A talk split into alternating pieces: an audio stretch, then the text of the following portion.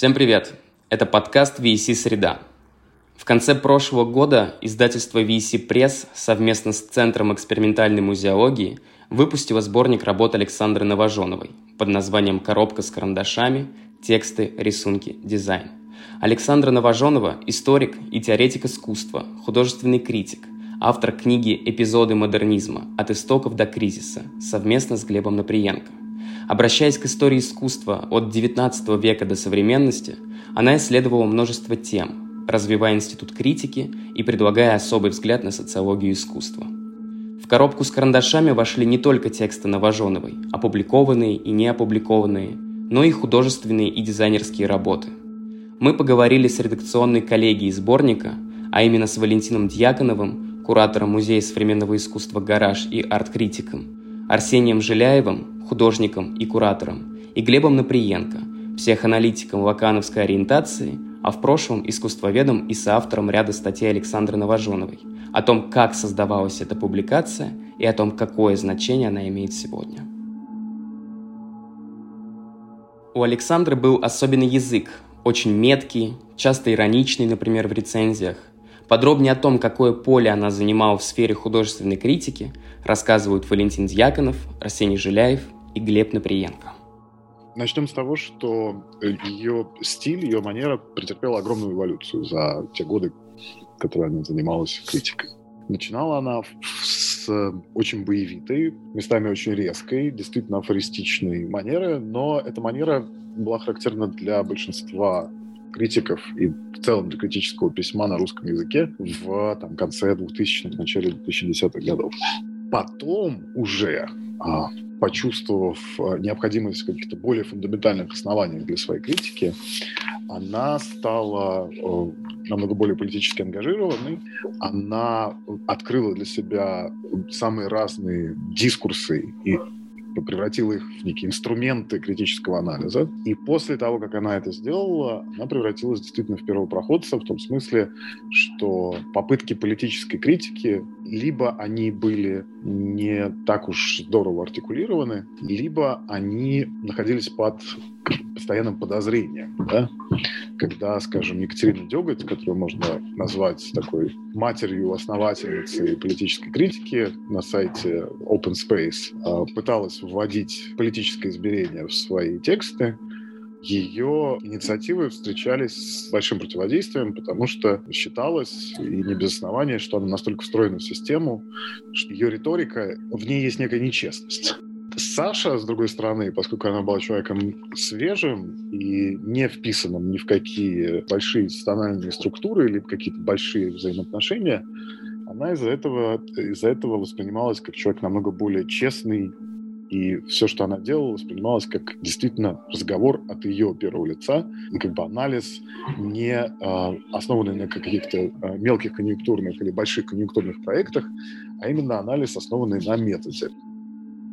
Ну, Саша относилась, наверное, к поколению левоориентированных критиков. Саша могла действительно э, совмещать, с одной стороны, экспериментальное поэтическое письмо и вообще экспериментальный подход к своей деятельности с довольно убедительным критическим аппаратом и сочетать э, студии относительно истории авангарда, истории искусства 20 века и самые насущные вопросы. И я думаю, что если говорить о российском контексте, то э, подобного рода вот критической позиции внутри искусства э, на данном этапе, мне кажется, никто не занимает. Хотя, возможно, да, если мы будем брать более ран, ранние периоды, то подобного рода фигуры, э, наверное, случались.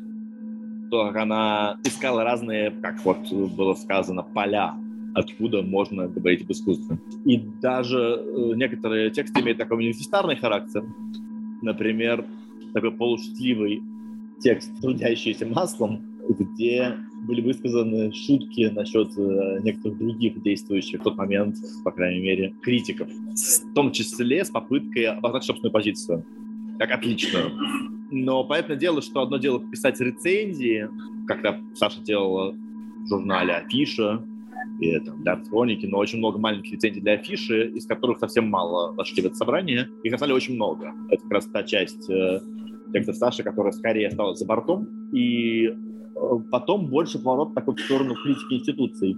Помню смешной очень был момент, когда Саша написала текст для хроники, тоже иронический, где как раз уже была попытка Э, дать манифест того, что такое э, критика для нас, и была предложена если такая полу, ну, как бы такой немножко иронической манифесто, манифестарной форме э, идея симметрии, что акт художественной критики тоже настолько же художественный акт, как и акт художественного творчества. Такая была, то есть, попытка представить это, это дело. Но некоторые константы, если говорить о Сашиной вообще истории, некоторые константы, конечно, были некоторые вопросы, которые волновали. Э, вопросы, я думаю, волнующие не столько даже как художественного критика, сколько на практически личном уровне.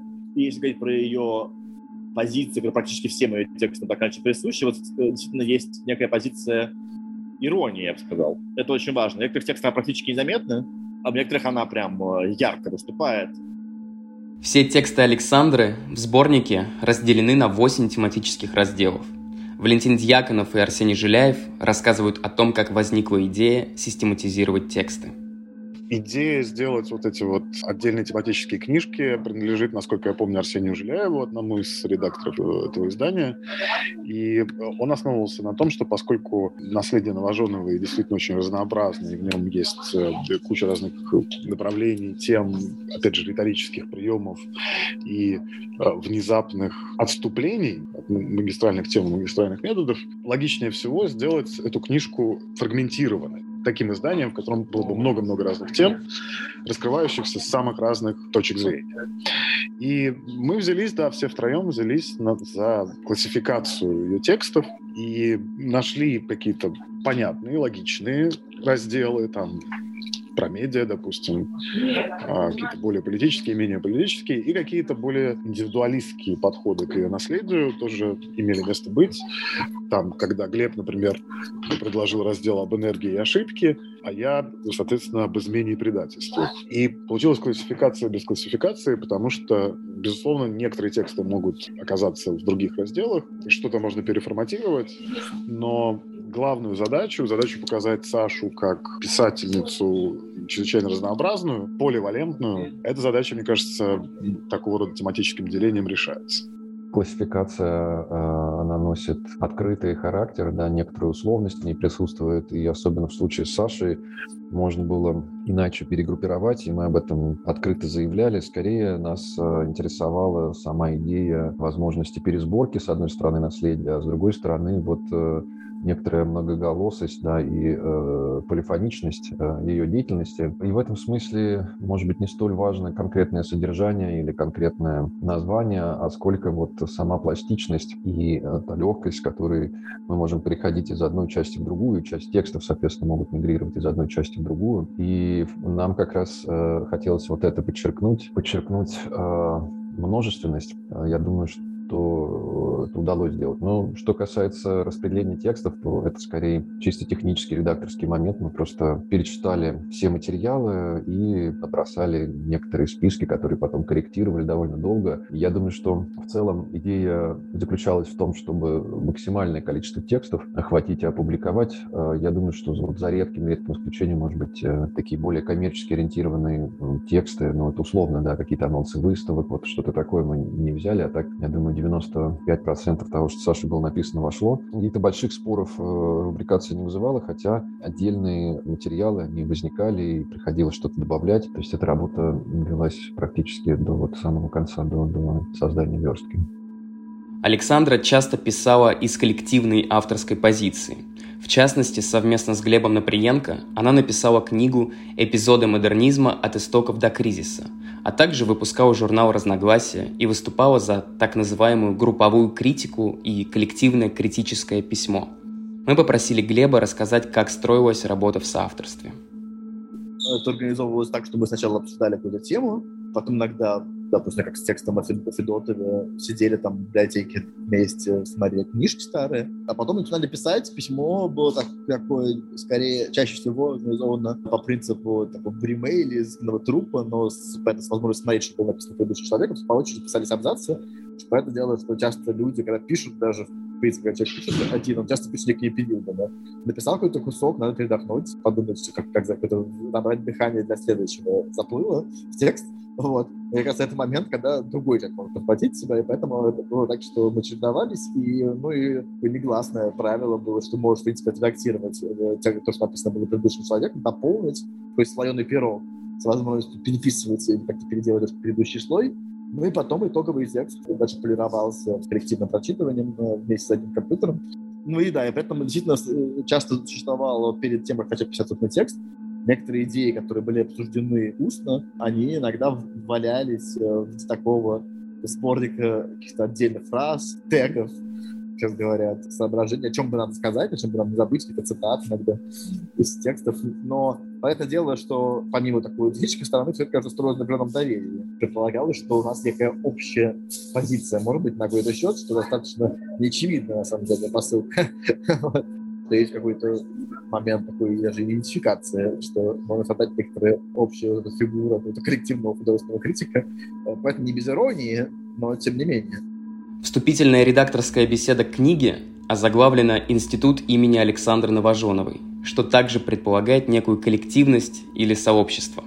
Арсений Жиляев рассуждает о том, каким качеством Сашиного письма и Сашиной позиции дано еще развиться в критике и в исследованиях всех, мне кажется, было ощущение, э, что Сашин уход из жизни, он воспринимался однозначно очень трагично и очень близко. И я думаю, что многие коллеги, которые принимали участие в создании этого сборника, говорили о том, что что, как это обычно бывает, да, что не всегда осознается э, важность фигуры, да, когда она присутствует в некотором вот, автоматизированном ключе. В этом смысле публикация, она, собственно, как мы хотим, должна быть некоторым триггером дискуссии, где выявится то, что по-настоящему в этих работах живет. Поэтому, наверное, надо подождать. Ну, я вот предложил сделать что-то вроде конференции или презентации книги в ГЭС, э, и, возможно, там как раз э, предложить людям выступать не в ретроспективном ключе, а скорее с некоторыми а, своими проектами, которые могут сталкиваться или вступать в резонанс от а, работ Саши. Я думаю, что можно сходу найти ряд да, вопросов тем, где ее текст тексты будут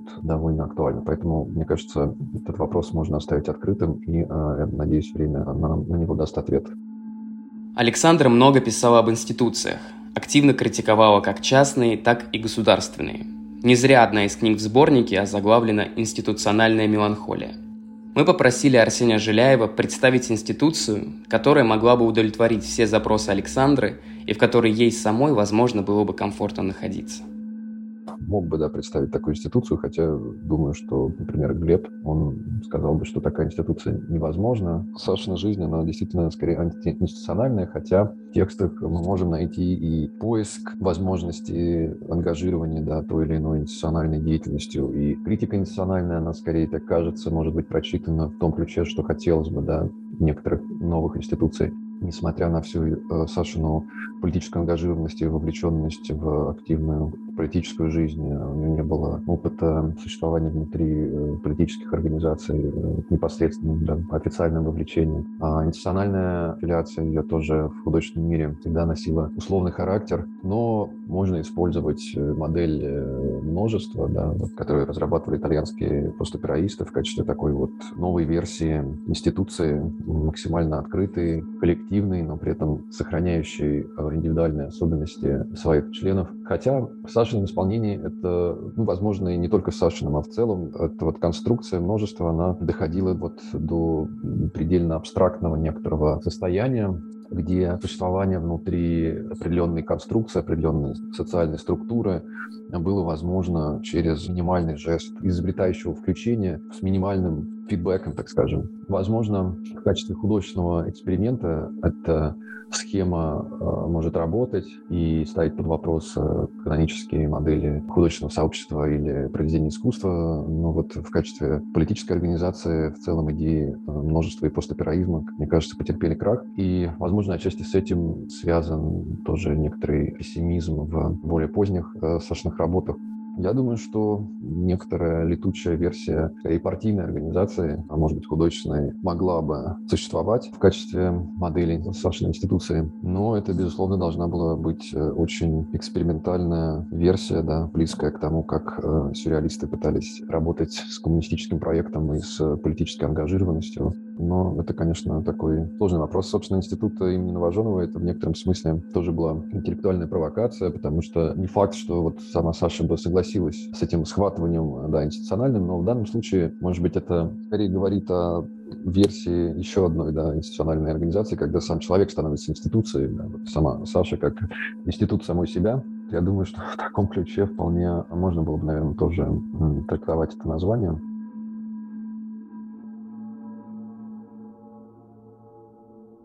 Для нас сейчас все важнее становится опыт э, действительно проектов э, авангардных 20-х годов, когда э, важным было не только, что именно художники производят на, на уровне языка, но и каким образом, в каких сообществах искусство производится.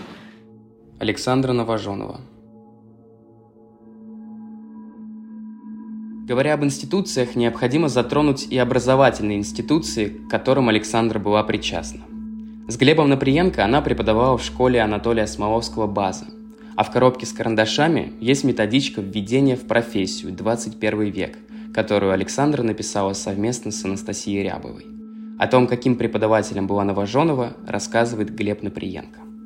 Я думаю, что Сашина практика преподавания также была не такой же народной. Во-первых, она читала курс э, университетский в МГУ по послевоенной художественной критике американской, и на который я ходил в качестве студента. Вот.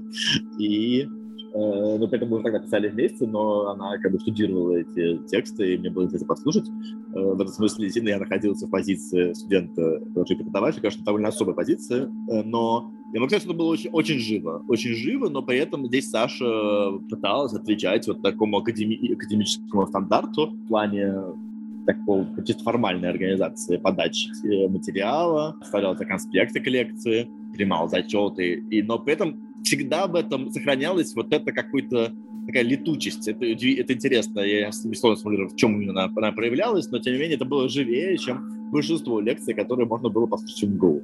И даже хотя у нее был конспект, она, конечно, не зачитывала по бумажке, и было видно, что ее прям ну, как-то заводят то, о чем она говорит.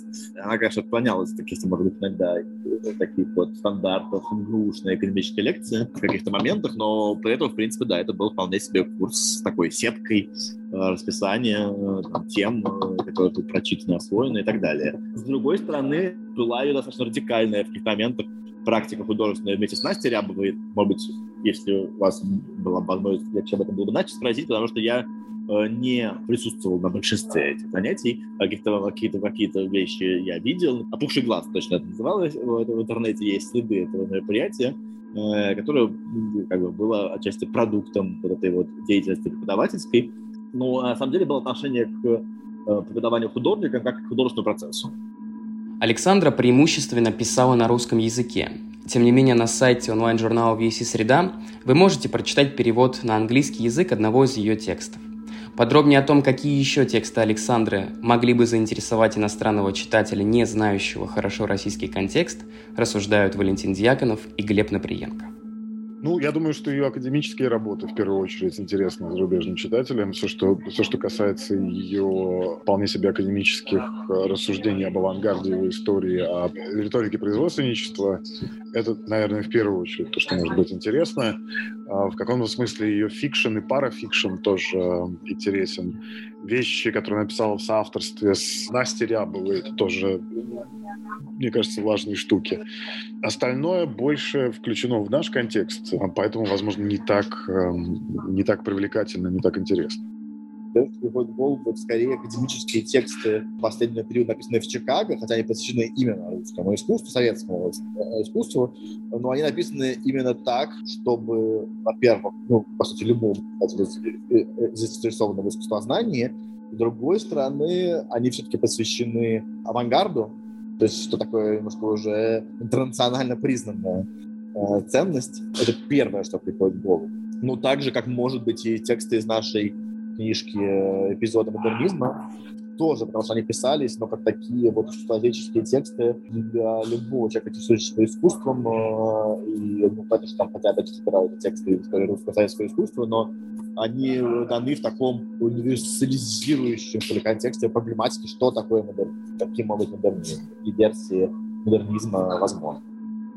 Критик – это человек с уникальной позицией. У него выстраиваются особые отношения с художниками, с кураторами, с институциями и с другими критиками, на развитие которых его профессиональный труд неизменно влияет.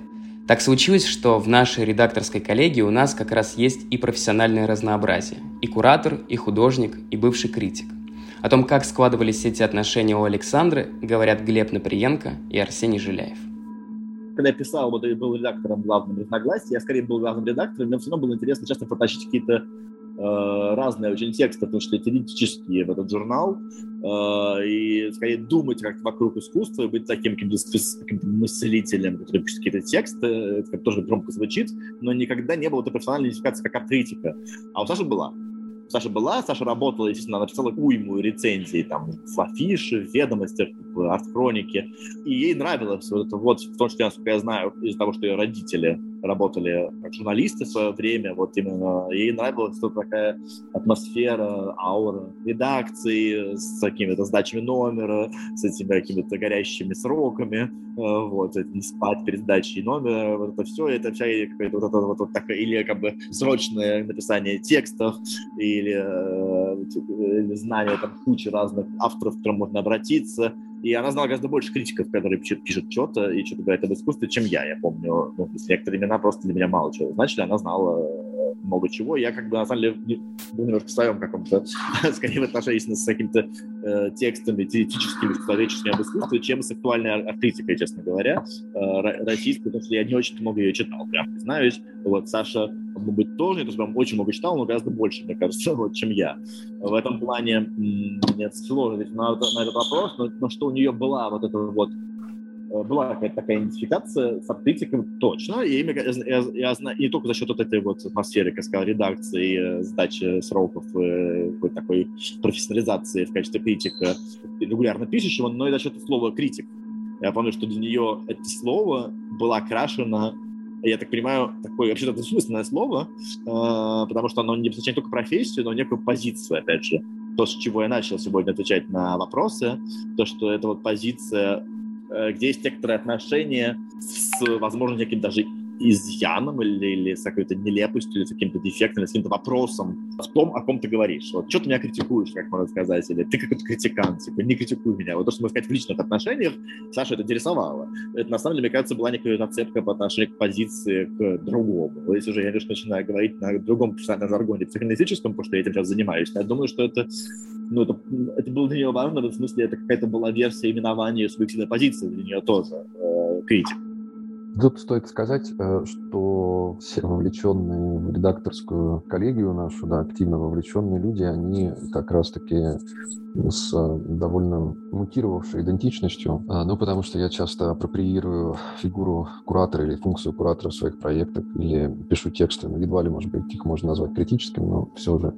А, Глеб, а, не помню, были ли у него кураторские проекты, но вот он, в принципе, ушел, да, то есть он скорее ушел из мира искусства, он, я думаю, себя видит до сих пор в качестве психоаналитика, это другая позиция. Валентин на заре нашего знакомства говорил, что никогда не, не станет куратором, хотя я ему всячески это пропагандировал. И мне кажется, что курирование развязало ему руки, тоже к вопросу о мутациях, то, что я называю горячим куратором, то куратором, который скорее ближе к художнику. И это очень сложно, и это очень деликатно деликатная вещь, сложно реализуемая, но вот у него, мне кажется, это получается, а, а критик вроде как должен занимать, а, особенно в случае с Валентином, который работал на конвейере, по сути дела, он работал в коммерсанте, и там постоянно была необходимость в жестких рамках выдавать материалы, вот э, с, понятно, что да, с позицией, но вот сильно зажатой формальной структуры, и мне кажется, вот как раз переход к кураторству, да, от этих формальных структур и от этой вот некоторой обязательной вменяемой критической позиции его освободил. Случае с э, Сашей было бы любопытно посмотреть, на самом деле, эм, как бы развивалась история, если бы не случилось того, что случилось.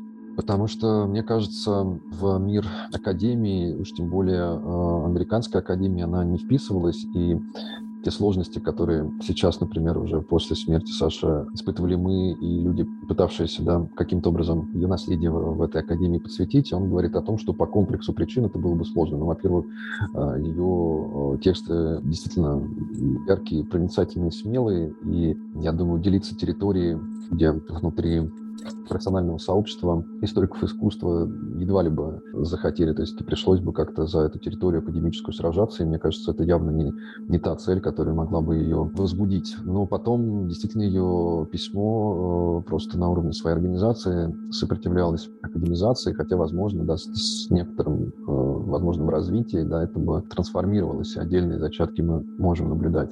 Так же, как Глебом, я вот не помню, был ли у нее опыт именно кураторской работы, но э, взаимодействие с художниками, коллаборации с художниками у нее присутствовали. То есть в этом смысле она похожа, может быть, даже на Валентина, но вот Валентин начал эти коллаборации, трансформировавшись да, в куратора, а у Саши они происходили часто, может быть, в каком-то другом ключе, э, в ключе, может быть, даже педагога. Я думаю, что многие студенты ее из Родченко могли бы сказать, что ее манера преподавания, она, безусловно, тоже очень перформативная и э, близка к перформативным художественным действиям, художественным э, перформативным лекциям. Я думаю, что было бы любопытно посмотреть за развитием этой линии. Родился бы какой-то, может из этого всего какой-то особый вариант курирования, или же она бы сохраняла эту диспозицию сил, которая была с педагогикой и с более поэтическим письмом.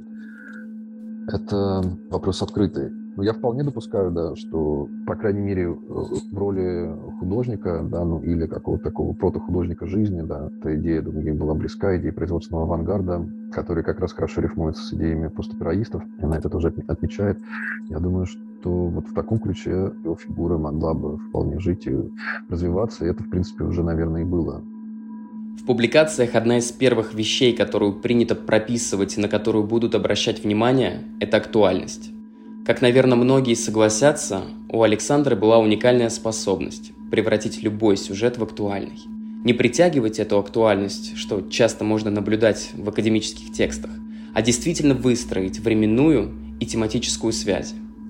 Она была одним из немногих критиков, который высказывался с одинаковым уровнем экспертизы как об условно-классическом, так и современном искусстве. Валентин Дьяконов рассказывает об актуальности издания «Коробки с карандашами». Актуальность этого издания в том, что те основы политической критики, которые заложил Новоженова, используются до сих пор, они актуальны, все так делают, все так пишут, и, в общем, буквально через все независимые инициативы, связанные с э, анализом, осмыслением искусства, все они, вольно или невольно, основаны на тех стратегиях, которые она, ну и Глеб в большой степени просто ввели в, в нашу жизнь вся политизация, политизация критического письма, исходит ли оно от художников, от э, каких-то независимых блогов, от телеграм-каналов, вся эта политизация буквально местами повторяет и тексты, и тезисы Саши. Ее актуальность — это актуальность человека, который вот э, бился бок о бок с э, людьми, которые пытаются сейчас каким-то образом производить политическую критику у нас. То, о чем я хотела бы говорить, это о том, как э, объект искусства может стать своего рода машиной времени, но не машиной времени в смысле какого-то э, фантастического fiction романа, да, который переносит вас в другие эпохи, да, но скорее в том плане, в котором совершив некоторую интерпретацию интерпретационную работу с объектом, который перед вами находится, может возникнуть странный перелом или разрыв, или, может быть, поворот в том, как эм, время мыслится, да, или в том, как вы, как субъект, это время переживаете.